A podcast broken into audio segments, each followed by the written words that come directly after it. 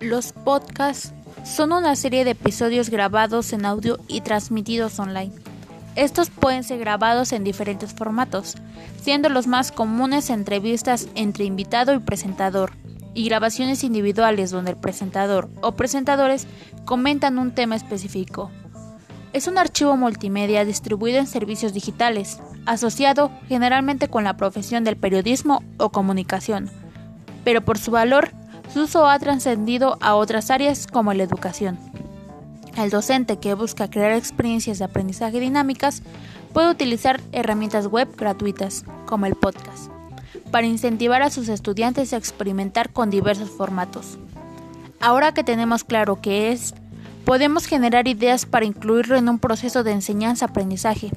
Puede complementar o reemplazar tus sesiones de clase, dependiendo del método de enseñanza que utilices, y la facilidad de adaptación del grupo de estudiantes.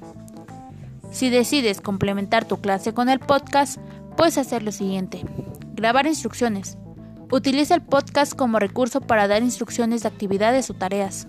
El objetivo es que el audio tenga claridad suficiente para que el estudiante no tenga consultas futuras.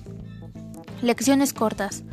Puedes crear tus propios podcasts relacionados a un tema en específico y discutirlo en clase. Algunas de las aplicaciones con las que puedes crear tus propios podcasts son Anchor, Podbean y Spreaker Studio.